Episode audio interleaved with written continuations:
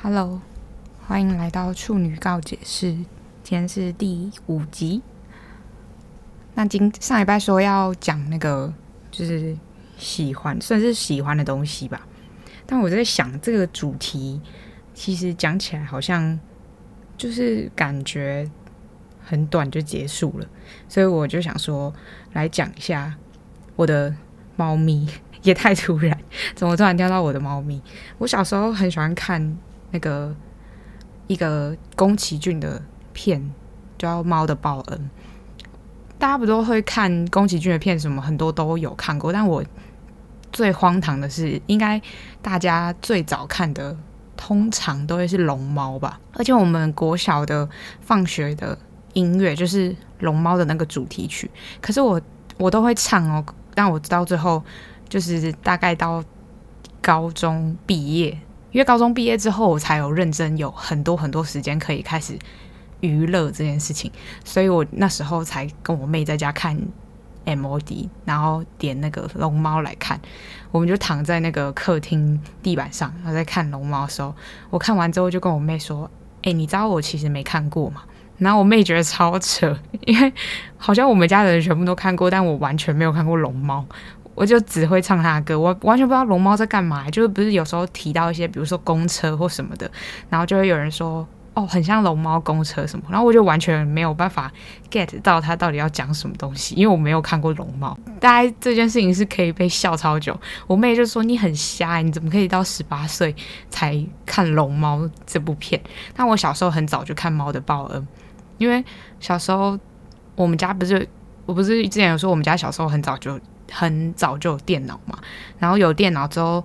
其实以前那种串流平台还没有那么兴盛嘛。你要么就是去租什么 DVD 那种，忘记那那个地方叫什么，反正就是租那种录影带回来看。可是因为我们还没有成年，我记得没有成年，好像你就没有办法办那个会员卡还是干嘛的，所以就都完全没办法看那些电影。然后我妈就不知道从哪来一堆光碟可以看这些电影，但我觉得应该是不合法的。可是，之以前那个年代就是没有串流平台，所以你也看不到，比如说像现在 Netflix 或是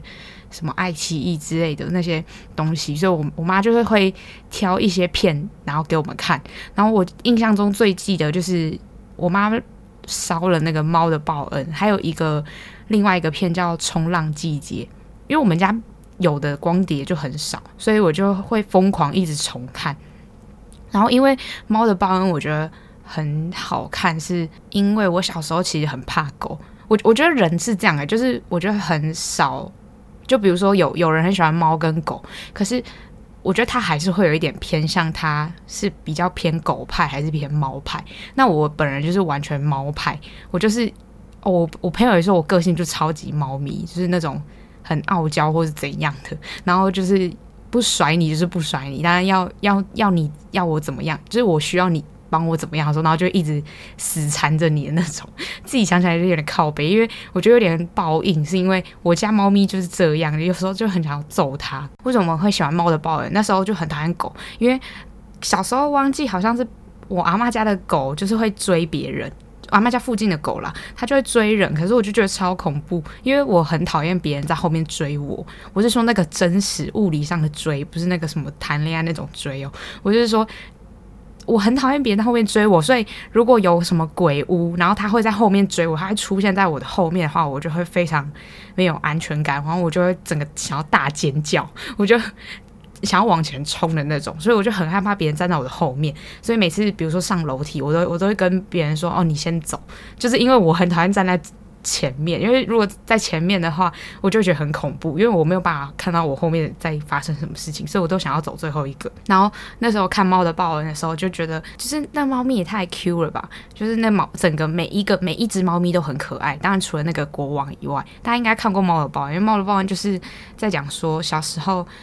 女主角小时候救了一只猫咪，然后那个猫咪是回去帮，就是反正有在它。被别的猫咪缠上的时候有救它，这样，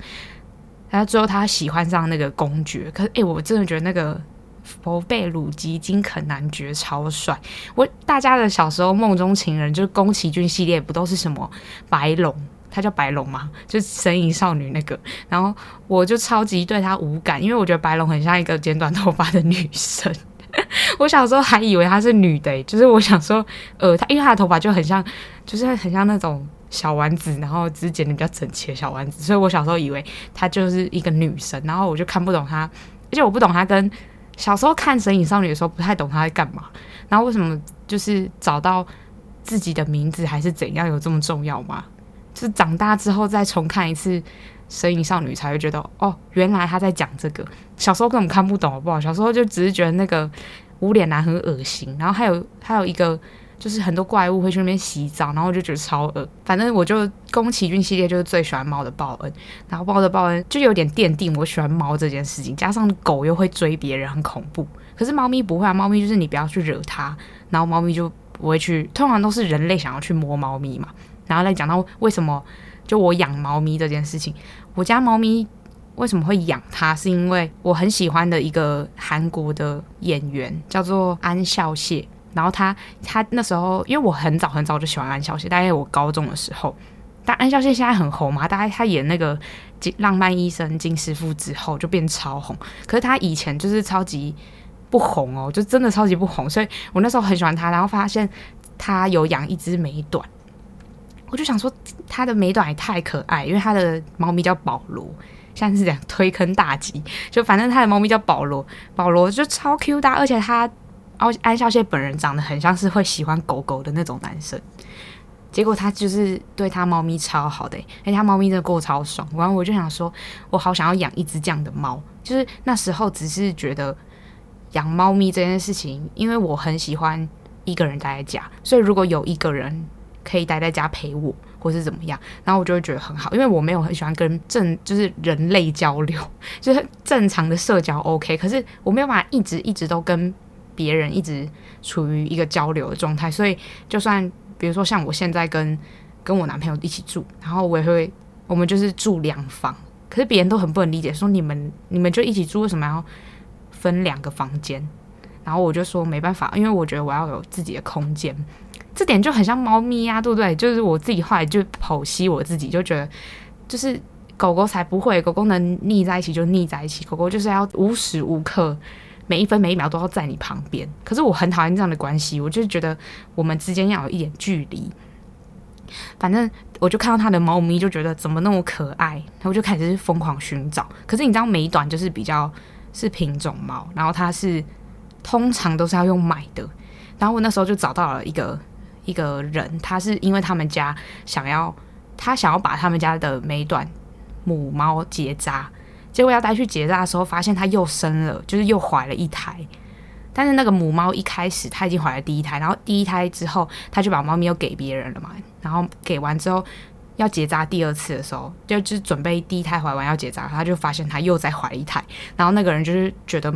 就是他想要问问看有没有人要这样，然后那时候去看那个猫咪的时候，因为它生了一窝，好像八只吧，那时候那个叔叔就说，不然你来看猫咪，然后选说你要哪一只这样，那时候我就去那个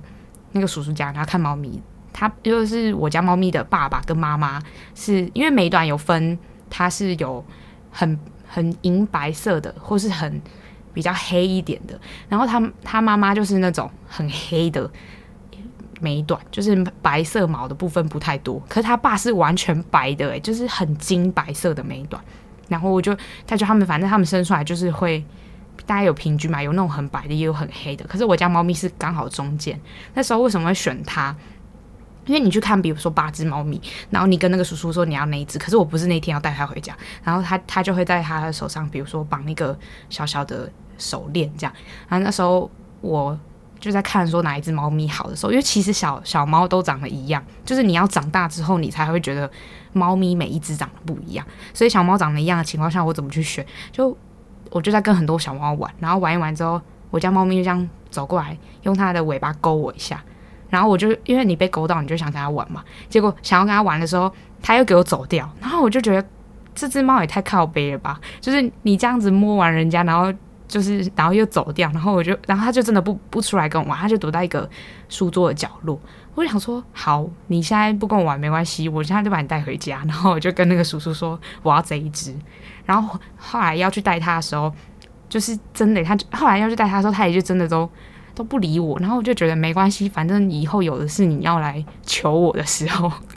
我就不知道为什么要跟一只猫较劲，超白痴。后来回家之后，回家第一天超搞笑。回家第一天，他就把我家当他自己家，因为那时候我还住在公，就是公寓。那公寓我就跟我室友住嘛，就之前第一集讲那两个室友。那时候一一回家，因为他们两个好像都不在台北，就都回家了还是干嘛的，所以他们都没有第一时间看到猫咪。他回家的第一天，他就都因为小猫就是，我觉得大家养宠物要有一个心态，就是你。你如果决定了你要养这个宠物之后，你不能因为，比如说它小时候本来就很小，然后很小的时候活动力就很旺盛，你就觉得猫咪很干扰你的作息，所以你就觉得你不想要这个猫咪。我觉得这是心态是很不对的。就是如果你想要真的，你真的想要养这个宠物的话，你应该要去为它着想。比如说它这一段时间，它它比如说两岁以前，它活动力就是很好，那你本来就要有这个觉悟，是你会被它打扰到。而且你不要逼他去配合你的作息，当然可以去调整，就你要去研究。可是你不要觉得说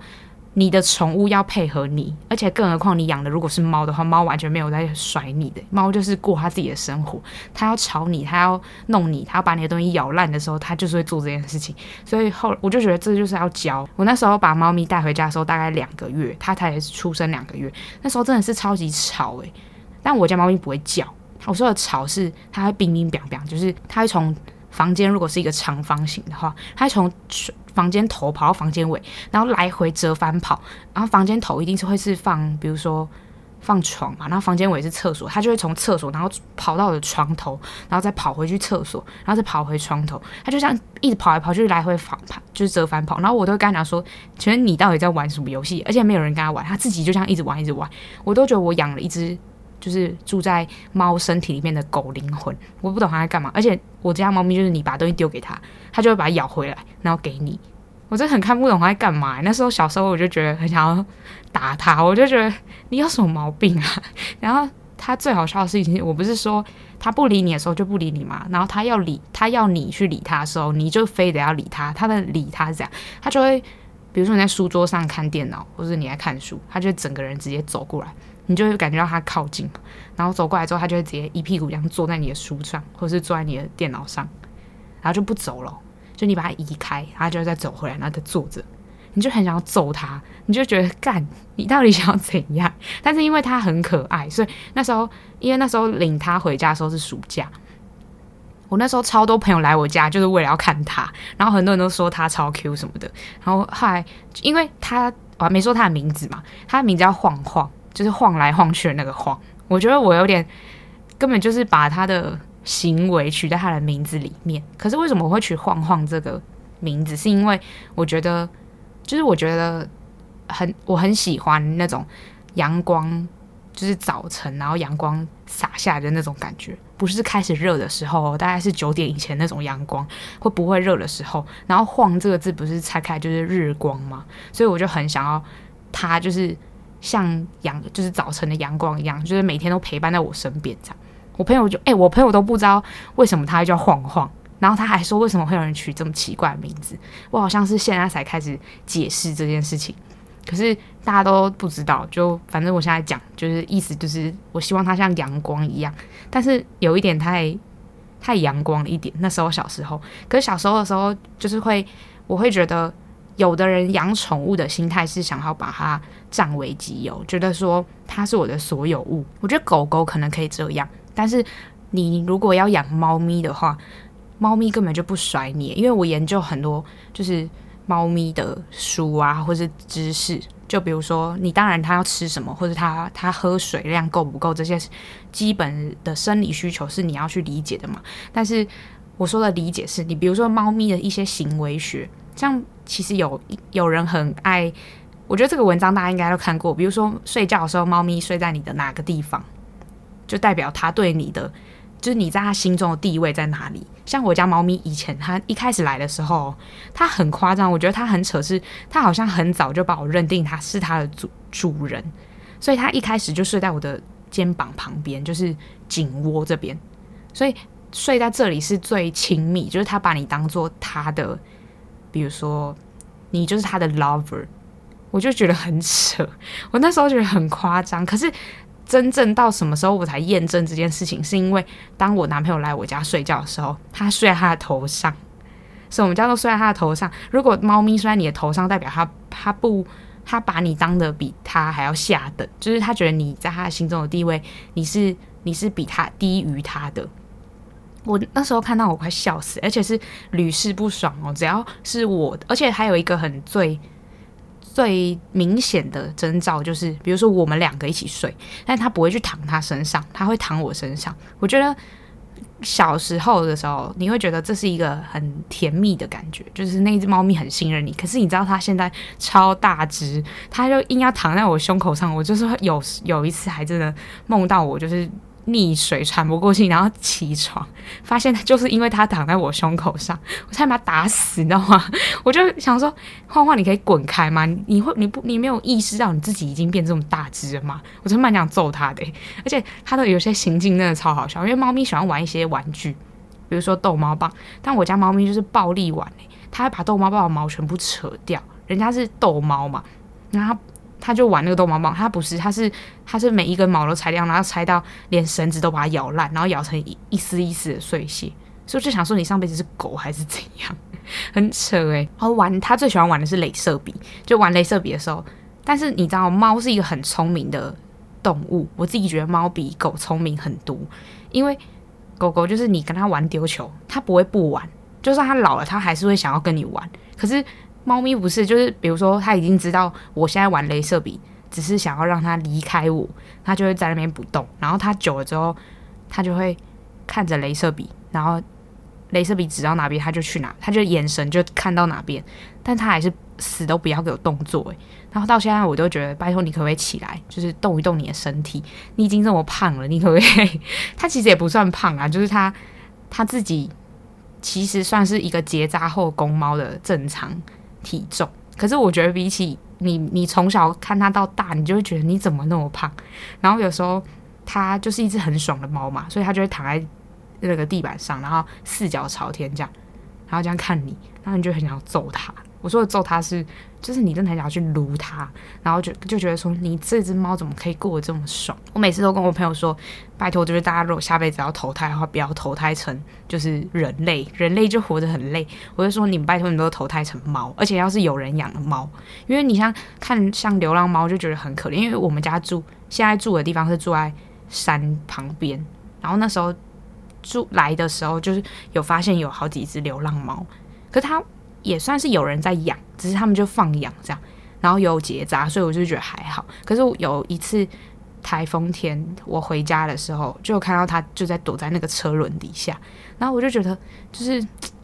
怎么讲？有时候觉得宠物你要养的话，就要认真的养。就我我自己会觉得，当然宠物有天性，它可能有些猫咪它想要出去，可是出去，我觉得这很很难去衡量那个你要把它关在家里，还是你要让它出去。当然，我们没办法读猫咪的心嘛。那猫咪没办法跟我们直接说它想要在家还是在出还是出去这件事情。可是，像我家猫咪，就是我我之前也觉得宠物沟通师就是在给我唬烂。可是我有一次真的就觉得好，我下定决心我要来，就是请一个宠物沟通师跟我家猫咪沟通一下，因为我不知道它到底最近在生气什么，它都不理人哦。然后要不就躲在床底下。但是因为我们家现在的房间是那种木头和木头贴。就是算什么贴片的地板，所以我们就不想架床架，因为那个床架就会把地板就是弄出洞来，所以我们就不，因为我的床架是四根立起来的那种，所以我就不想架床架，我们就把床垫放在那个地板上面，然后直接这样睡觉，所以他没有床可以，床底下可以躲，但他有时候就会很喜欢躲在一些柜子底下，就是看不懂他在干嘛，所以我就觉得他是不是心情不好，或是怎么样。当然，长大之后就不是这样。长大之后，他就只是真的想要睡觉。但是小时候，他明明活动力很旺盛，然后他突然有一天变得很无精打采的时候，我就想要知道怎么了。可是你又没办法跟他沟通，你完全没办法观察到他到底干嘛。而且你去问兽医，兽医其实也是没办法直接的观察他嘛。所以我们就说就想说，好，那我就去试一次宠物沟通师这件事情。我就去问的时候，那天刚好我从。之前有一个住八楼的房子搬到二楼，那天就刚好搬完家，就一切都搬完之后，然后宠物沟通师的时间差不多。那时候我完全就是我发现很酷的一件事是，当宠物沟通师在沟通的时候，它我家猫咪不知道去哪里，就是它会躲到你看不到的地方，它不会出现在你面前。就我因为宠物沟通师大概约一个小时，当然看你约长短，那我是约一个小时，我也没多少问题要问他。然后我那时候就想说，好，就一个小时。就那一个小时的时候，我回想，我真的完全找不到晃晃在我房间哪里，就他不知道躲到哪里去。就比如说床底下或哪里，我反正我就没看到，因为我要很专注的跟宠物沟通师问我想要问他的问题嘛。就我觉得很神奇的事情，就是我一开始也不相信这件事情。然后我们不是说我那天搬家吗？我搬家的时候是从一个可以往下看到，就窗户，如果晃晃站在窗户上面往下看，是都是一些高楼大厦。他搬到了一个二楼，二楼对面有一堆绿色的植物，就是我们对面家邻居有种很多植物。因为晃晃很喜欢在窗户前面看东西，他就很喜欢看天空，然后喜欢看鸟飞过去，就是他他是他的爱好之一。所以那天宠物沟通师就说：“你们家前面，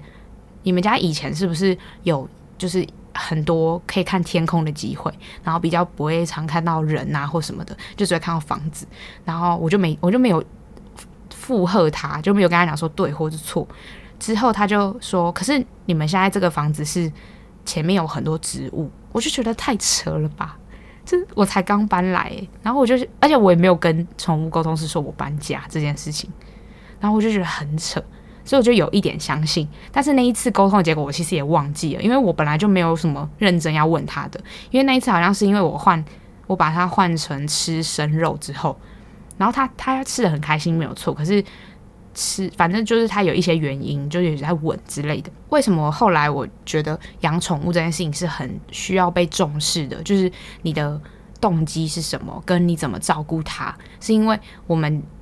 养了大概养了晃晃大概两年之后，然后我们就觉得说，其实好像我可以，我有能力可以再养一只猫咪。所以我跟我男朋友就是各再去找了一只，就是有呃。因为他本来就是他自己有一只猫咪，但他那只猫咪是之前他朋友捡，就是他朋友捡到在路边捡到，然后问他要不要养，他就想说好，那就寄养几天。就他后来就又养，然后那只猫咪叫美美，我觉得我就很不爽这个名字，因为我觉得就是很没有 sense，你知道吗？你看你你听了我前面为什么把晃晃取名为晃晃之后，你就知道我觉得取名字这件事情很重要，虽然有一点是个人的私心，但是我就觉得。你不能那么随便把这只猫叫妹妹吧？然后我就觉得很难听，我就然后他那时候说要娶妹妹的时候，我就说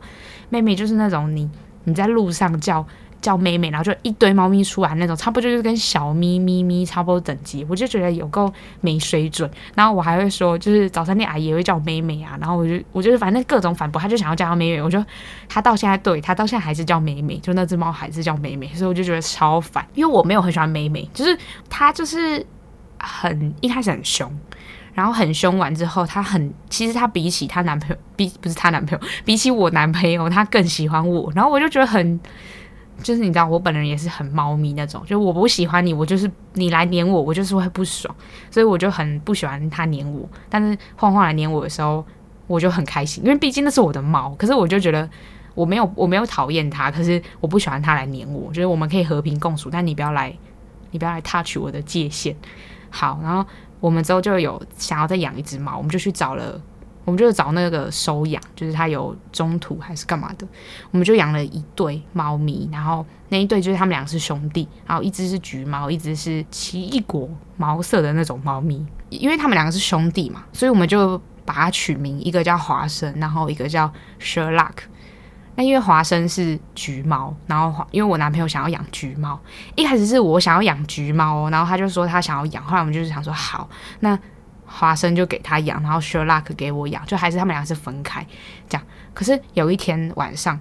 就是我记得是地震，因为 Sherlock 比晃晃小一一岁，就是晃那时候晃晃已经两岁，然后 Sherlock 才一岁，所以那时候地震。就台北有一次地震很大，结果 Sherlock 就突然大暴走，然后他大暴走完之后，他就因为我就去安慰他，我就想说他怎么了？因为晃晃晃晃很奇怪、欸，就我觉得他超诡异，他完全不会怕地震，然后什么都不怕，他就会他就是不动如山，然后就看这个世界这样过，我就觉得他超悠闲，他整个人就整个猫就整个超级莫名其妙，所以他就是不会怕地震嘛。然后我就去安安抚 Sherlock 的时候，他突然就就有点像那种怎么讲，他有点好像癫痫发作那样，他就突然大喷尿，他就倒掉，然后我就去摸他，然后他就没有心跳。那个时候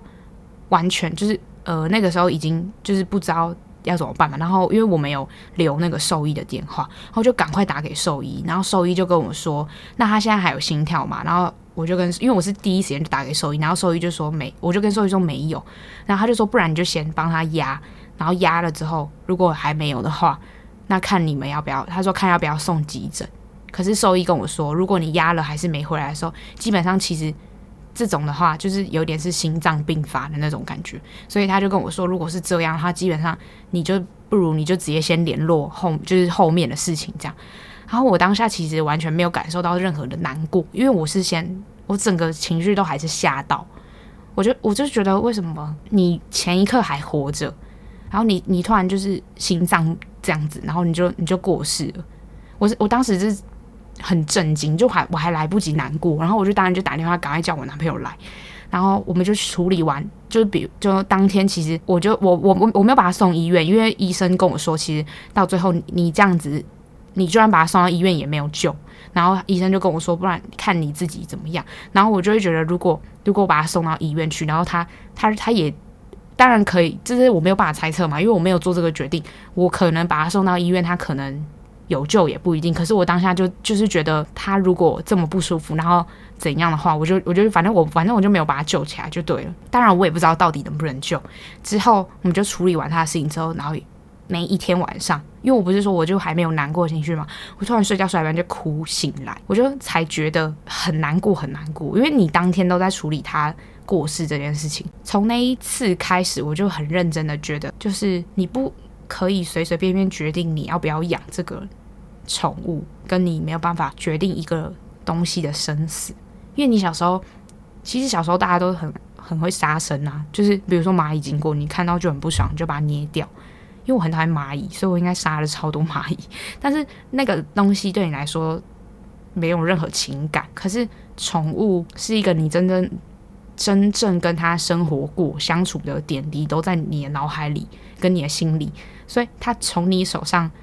离开的这件事情，其实对我冲击很大。可是因为我本来就是一个比较理性的人，我知道我难过，可是我其实很快可以走出来。但走出来不是说我我不会为这件事情感到难过，而是我知道我要怎么再更珍惜我现在拥有的那些东西。因为对于生死这件事情，我其实看超开。我朋友都知道，我就很喜欢把一件事情挂在嘴边。我就说，人活着很累，就是。大概到四十岁或五十岁就可以过世，因为当然这过世的前提，我每我也有跟我爸妈讲过这句话，但是我就被我爸打头，就我爸很喜欢扒我的头，然后我爸那时候就这跟我讲说，你不要乱讲话，不是说当然这个过世的前提是你们也都过世，然后我的猫咪也过世了，我不会就是在大家都还活着的时候去做这件事情啊，因为我为什么会有这个想法，是因为我之前看了一部电影叫做。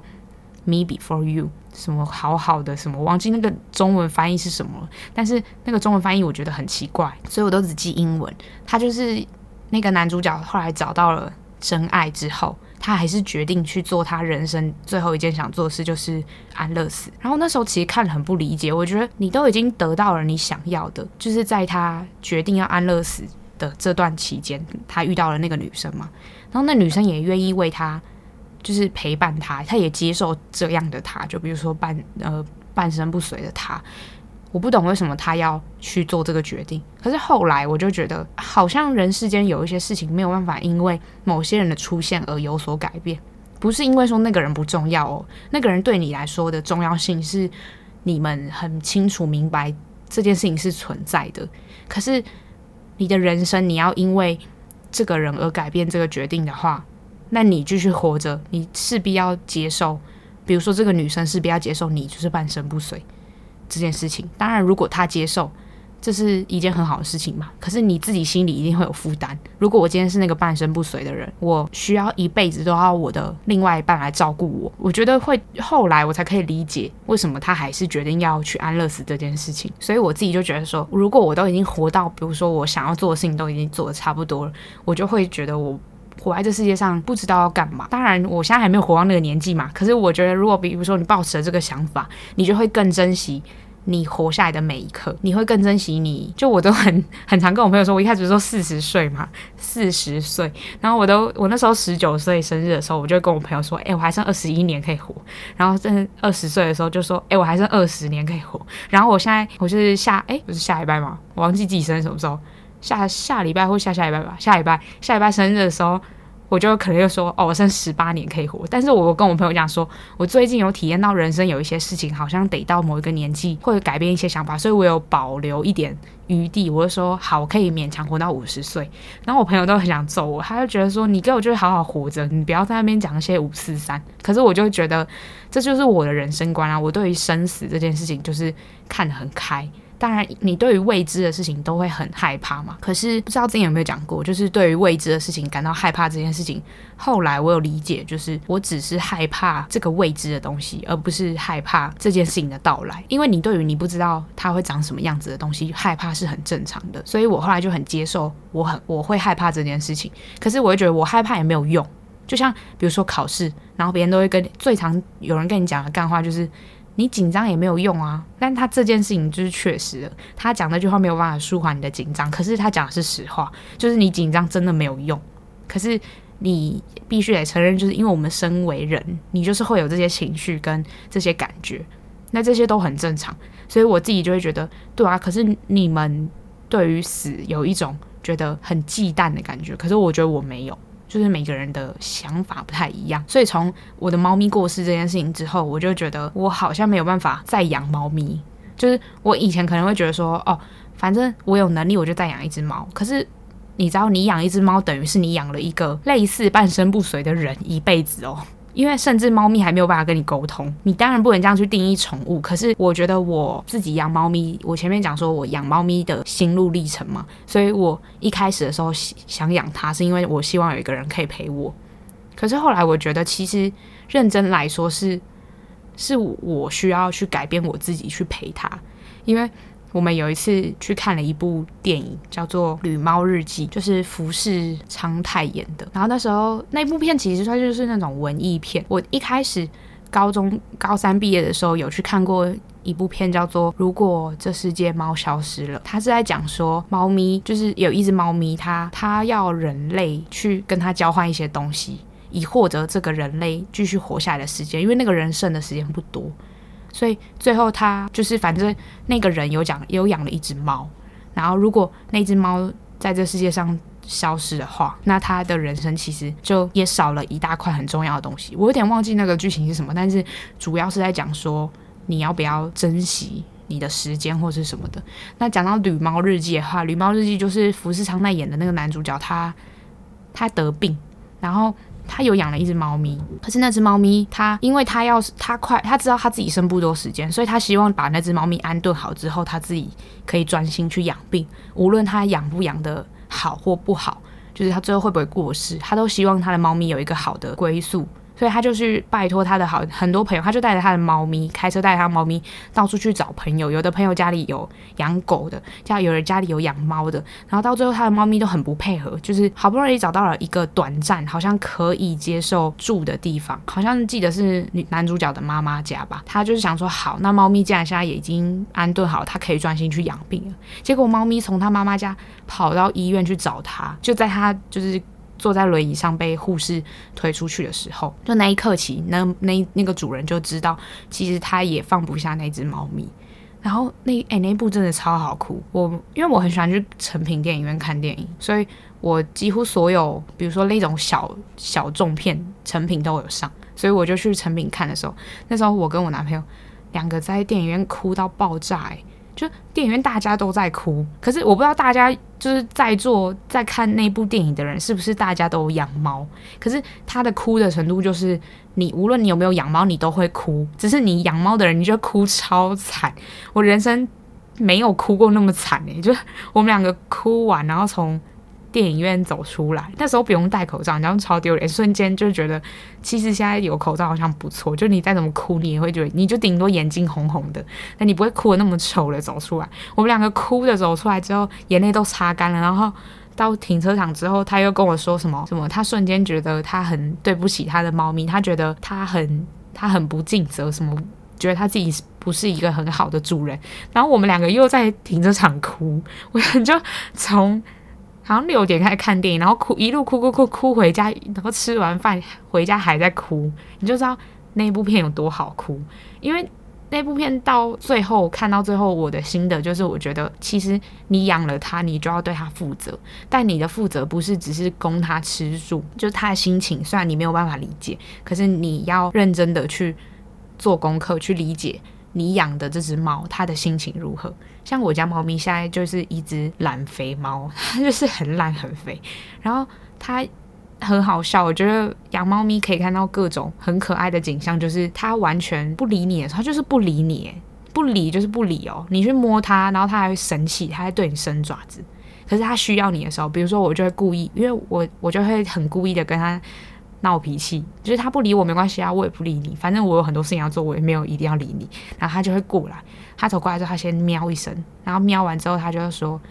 不是，他就说他不会说话，然后他就会一直这样看着你，就你你一定会看他嘛，然后他就看着你之后，他就会把他的两两个前手放在你的大腿上，他想要跳上你的腿，他想要就是跟你亲近，然后就不理他，他就把它拨下去，然后他又再再喵一声，然后又再上来，他就会一直这样子一重复这个动作，他就是想要你抱他，但是呢，猫咪最靠背的事情就是你把它抱上来之后，你摸它个两下，它又不爽了，它又想下去了。它又想要去过它自己的生活了。你有时候真的很想揍它，你知道吗？而且我最喜欢跟我家猫咪做的事情就是惹它生气。就猫咪其实很不喜欢被别人摸到屁股，就是不是摸尾巴，就摸屁股。然后特别我家猫咪超讨厌别人摸它后腿，就是接近它的生殖器的部分。然后我就会一直去摸。有一次摸到它真的是大俩拱。他就把我抓抓伤，可是因为哦，猫咪抓伤的时候，大家不都说什么要去打什么破伤风或干嘛？可是家猫还好，家猫就是你它在家的细菌就是这样，所以你就赶快喷酒精，然后赶快擦药就好。所以从它一开始养它到现在，其实被它抓伤很多次，我都会觉得是还好，它也没有说到真的大发疯过，所以我就觉得它其实这些就是小伤，而且是我自己去弄它，所以我就觉得养猫咪最好玩的就是惹它生气。当然，它是真的，就是真的也是偏白目啦。而且我觉得它很酷哦，我不知道别的猫咪会不会这样，但是我家猫咪是认得出主人是谁的，就是它很，它其实算很亲人。就是我们家来过很多人，然后很每一个人都说它真的很可爱，然后每一个人他也都会去亲近它。可是其实它是分得出，就是比如说这个时候会有新的人来，然后它会去接触这些新的人。可是它玩完一圈之后，它会走到主人的旁边，然后我就觉得。也太可爱了吧！而且他就是不是前面有说过睡觉的位置吗？就是他永远都不会睡在我的枕头上，可他永远都会睡在我男朋友的枕头上，超好笑。然后他都会把口水滴在我男朋友的枕头上面，然后我就觉得超爽，因为他这样不会碰到我的枕头。诶，它超奇怪，它爽的时候就会一直流口水。我没有看过这只猫怎么那么荒唐。好，猫，然后猫咪刚刚讲到那个，我很小时候很喜欢看猫的报恩嘛，我。猫咪我觉得差不多啦，猫咪没什么好讲的。但是我真的是觉得宠物沟通是有让我吓到，所以经过养猫这件事，其实我自己也从养猫身上学到很多关于相处。比如说你养猫，然后你要去关心它，而不是只是给它一些食物或什么的嘛。之前面讲过，但是基本上你要猫咪去配合你的作息是不可能的。我还觉得说，就是其实养宠物你要有一个心态，是你的世界里面有很多人。可是你的宠物的世界就只有你一个。其实这样讲，觉得宠物有一点可怜。可是这是事实，没有错，因为它没有办法跟外界人接触嘛。比如说像像晃晃，他有妹妹可以陪他玩。可是对于晃晃来说，他最需要的不是妹妹陪他玩，而是我们陪他，然后是摸他或照顾他这件事情，他才会觉得满足。我自己猜想的啦，我自己猜测他的心理是这样，所以我就之前看到那一句话，就说你你的全世界有很多人，可是你的猫咪的世界就只有你一个，所以你在追逐你的全世界的时候，你也要回头去看看你自己的猫咪，因为你的猫咪就只有你一个依靠，那时候我看到这句话的时候，真的是爆哭诶，就是有一点太夸张了。但是我是觉得真的很好哭。只要关于任何猫咪的电影，然后《旅猫日记》是最好哭的，我觉得推荐大家可以去看。猫的报恩讲完之后，我不是说我妈烧很多光碟吗？然后我就最喜欢看的一部片就叫做《冲浪季节》，还有其实还很喜欢另外一个叫《料理鼠王》。我觉得《料理鼠王》其实跟猫的猫的报恩都让我觉得是跟宠物，因为《料理鼠王》虽然不算是宠物，可是那个。老鼠小米哦，老鼠好像是小米，小米跟小林之间的互动，我也觉得很有爱，而且他们就是互相不理解，到最后互相理解，我就觉得这个过程超好。其实可以从这些看似给小孩看的动画片里面学到很多人生大道理。料理鼠王里面其实有。很多哎、欸，他那个杂菜包，我觉得看起来很好吃。可是我之前有听我朋友说，杂菜包就吃起来就是一堆，就是没有什么东西，就完全都是菜。然后这是底下一个，就有点像整盘的烤蔬菜。然后他就说，其实看起来就是真的只是。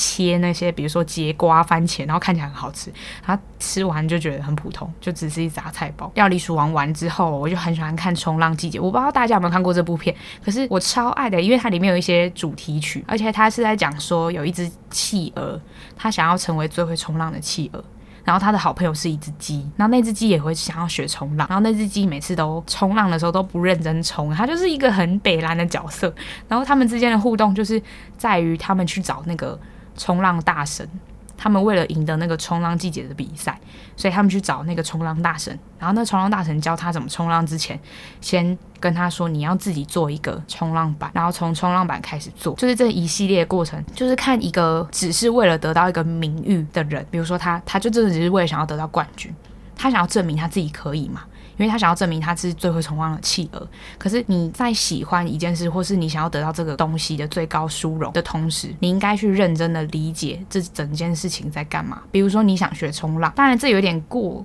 就是我觉得有点太过了。就是比如说从冲浪板开始做起这件事，但你想那个动物的世界，就是他们也没什么事情可以干，那你们就去做做冲浪板应该是 OK。但是。我就觉得说，大家应该要去仔细思考一下，你喜欢这件事情，想要得到一些成就的背后原因是什么？如果你今天真的热爱这件事情的话，你应该打从最里面的那个层面去研究它，你才会了解到这整件事情的原貌是怎么样。我后来会觉得，其实小时候看很多。比如说你学习一一个东西，然后你其实到最后你会很不懂你学这干嘛，然后你完全没有办法理解我学，因为因为比如说像教育好了，你你学这些。你就可能是为了，比如说考高中、考大学，但你最后学到最后，你真的有得到这些东西吗？我最近在开始看一些比较不一样类型的书，最近很喜欢看哲学的书，所以我最近在看一些哲学家的时候，我就觉得原来以前，因为以前接触到哲学家就是比如说公民课或是一些历史课，历史课不是会教，有什么法国大革命有哪一些哲学家，或是以前希腊时代有什么柏拉图、苏格拉底啊、亚里士多德这些。当然，我不是一个。研究很久的人，但是我看到最近最最最喜欢看到的就是一个理论，因为我我我其实有在自己的 Instagram 分享过，但是我不知道有多少人把它认真看完，因为我很喜欢发很长的文章。我那时候看到以前都会听一个名言，叫做“我思故我在”，就笛卡尔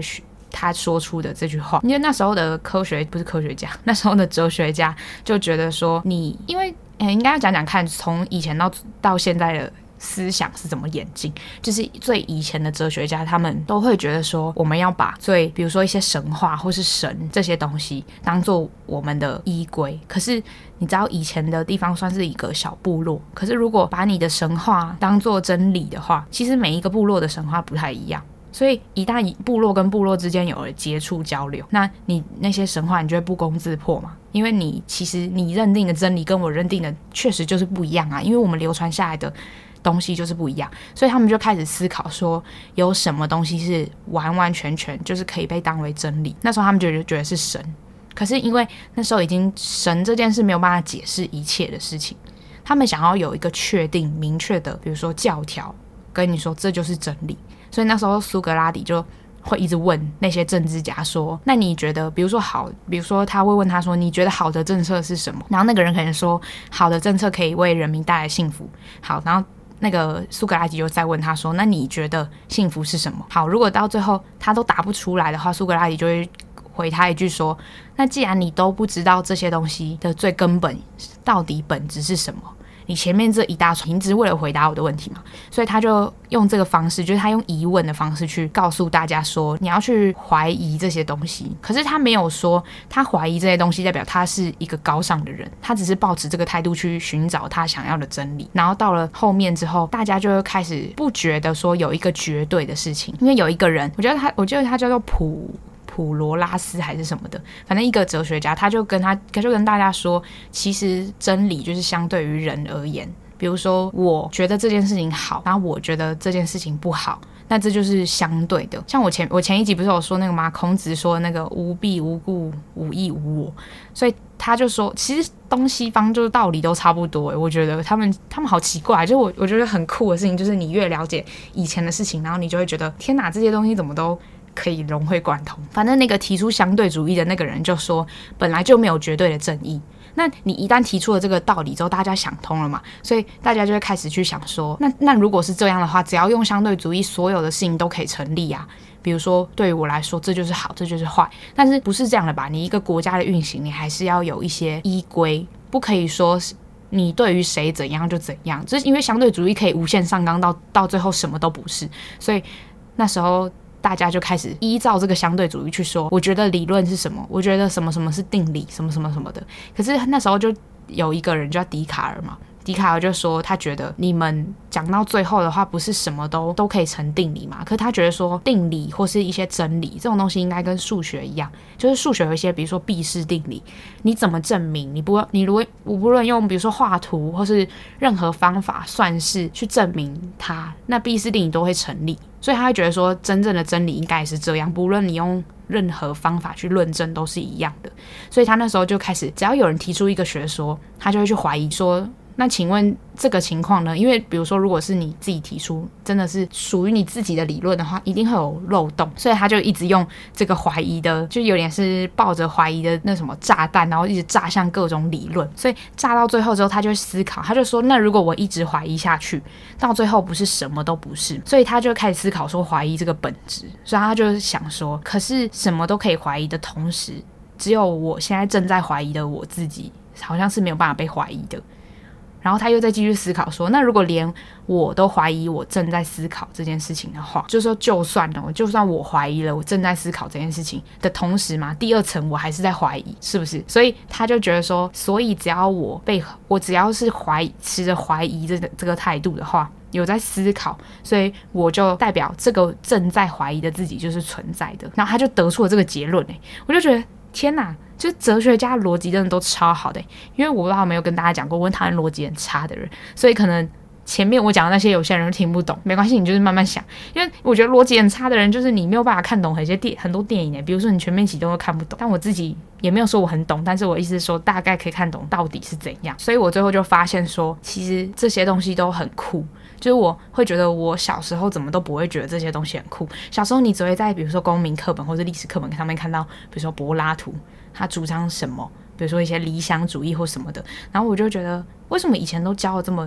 无聊？我不知道别的国家是怎么教的，可是我们那也太无聊了吧？就是老师就算有再多补充一些什么，也不会去把，比如说我思故我在这件事情讲得这么透彻。讲，比如说，因为你要理解我刚刚讲我思故我在这句话，你得先理解当时的背景是什么。然后当时的人提出什么学说，然后笛卡尔为什么会怀疑这件事情，你得要从头到尾都知道，所以你才可以讲出来吧。可是老师好像都不会讲这些，老师只会讲说什么哦，我思故我在是笛卡尔说，然后笛卡尔发明什么 x y 平面坐标这件事情，我就觉得为什么？就是我不知道现在的教育是怎样啊，但是我希望就是现在的小孩学习的时候不要是。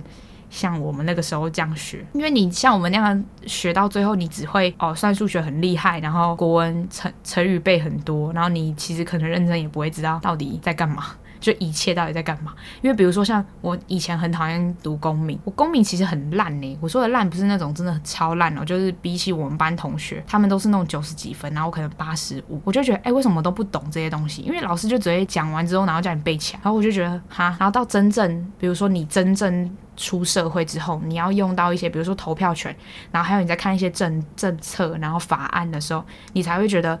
哦，原来以前教的这些是在讲这些。可是你那个时候没有接触嘛，你那时候只会知道，哦，有选举权、投票，然后创制、复决这些，你就背起来。可是你真正有接触的时候，你才会知道什么，比如说程序正义，或是一些很专有名词的东西，什么无罪推定这些。你就是真的看到真实的案例发生的时候，你才会有感觉，原来这几个字的意义是这样。所以我就很很喜欢跟我男朋友讨论政治或是一些社会案件。当然，有时候我们真的是讨论到那个大爆炸，因为他就是商科啊，然后他他到最后结论都会是那种，比如说。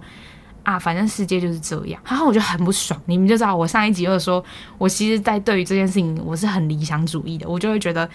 一定有绝对的正义或什么的，就是相对比较公平一些的正义。然后他就会跟我说，没有这些事情，我就听了就很想要揍人，我就觉得不可能吧。但他就是很喜欢跟我讲说，反正这个社会就是这样。然后我听了就会觉得很。有一点失望，因为我就觉得社会应该可以更好一些吧。然后他就说没有，你太天真了。但是我就想说，好吧，那那我也只能在我力所能及的范围内，就是思考自己的人生就好了。就是希望我不会再，我不会遇到那些比如说有点险恶的事情。当然，我觉得这是属于一个还没有出社会的人的想法。诶，怎么会讲到这边来？今天明明就是要讲，而且为什么我发现我宠物可以讲那么久啊？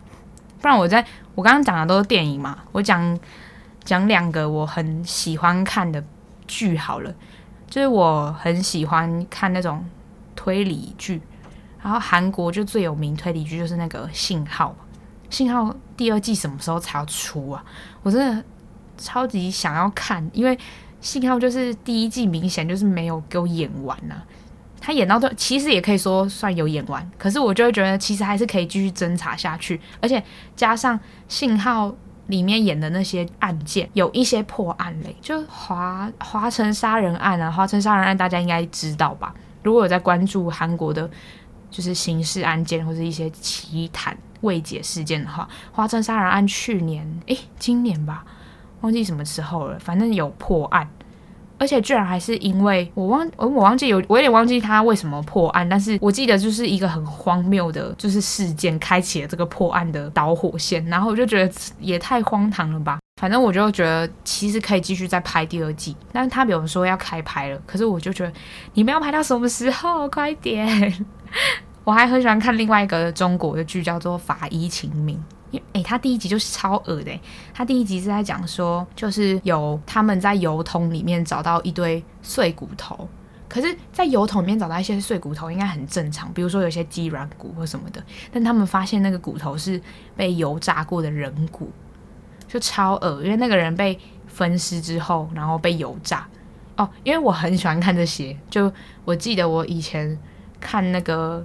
我会看一个一个英国的剧，叫做《Forever》吧，反正它叫做《不死法医》哦。然后我那时候高中的时候就很爱看，我们跟我妈在吃饭的时候，就是把那个手机放在前面看，我妈就跟我说：“你给我把那个收起来。”因为我们在吃饭，然后我就是很爱看那个嘛。我妈就说：“你拜托，你就不要给我一直看这些东西。”因为我以我原本进就是我们这个系是想要去当鉴识人员，可是后来我就觉得要当公职真的是太不符合我自己的。就是我自己的个性，所以我就没有很想要去。而且我就是有个想要去读，比如说鉴识的这个梦，然后我就很爱看这些。然后看一看之后，我妈就会说：“你真的很不怕那些，比如说血或什么的，就很喜欢挑战刺激的事情。”可是我觉得这有一点点像是可以感受到那个心脏很强烈在跳动的感觉，就会觉得这自己很真实在活着。是不是有点太夸张了？但是我是很认真的觉得是这样，所以我很喜欢坐那个云霄飞车，因为云霄飞车下去的那一瞬间，屁股会凉掉，然后你的心脏会跳超级快，然后我也不会叫，可是因为我会觉得这个瞬间真的太爽，而且这件事情是可以练习的。比如说你一开始一定会畏惧一个新的云霄飞车，然后你坐了两三次之后，你就可以感觉到你每一次下去的时候。的心脏跳就是跳动的那个频率，其实是有可以减缓的。但是我觉得可能也没有人在乎这件事情吧，因为这种事情不就只有自己感觉得到吗？那时候，哎、我们那时候去，我跟我朋友去环球影城的时候，我超想要玩飞天翼龙，可是我朋友不敢玩，然后我又不敢，我又不想要自己一个人去玩，所以我就没有去玩飞天翼龙。不然我觉得真的很想要玩飞天翼龙，因为。其实其他我都，别人都说什么多恐怖多恐怖，我都觉得还好。因为我之前去美国有一个游乐园叫 Six Flags，然后我们就去玩了一个隔一天就要拆掉的云霄飞车。你知道那个命真的是很大，欸，也就隔一天才要拆掉是什么意思？因为那个云霄飞车是木头做的，它全部都是用木头，然后加上钉子、螺丝这样。然后他他已经用很久，所以他要被拆掉。我们那时候去玩的时候，我朋友就说：“走啊，上去玩啊！”我就说。干，明天要拆耶，然后他就说啊，明天拆了之后再来也玩不到，然后我们就去玩，我觉得很恐怖，那个云霄飞车就很恐怖，可是也是玩过啊，所以飞天翼龙，我看别人玩的时候都一直狂叫，我就很想玩，然后去环环球的时候就，其实那个什么好莱坞美梦也很好玩，只是它的音乐好吵，所以它旁边有那个耳朵旁边座椅会有音乐，然后我一整个就是没有办法好好的体会那个刺激感。我都觉得干好吵哦！哎、今天真的是不知道在讲什么哎。下礼拜啊，下礼拜真的会认认认真真的写下我想分享的剧跟一些，比如说文学作品之类的。好，今天就这样吧，下礼拜见，拜拜。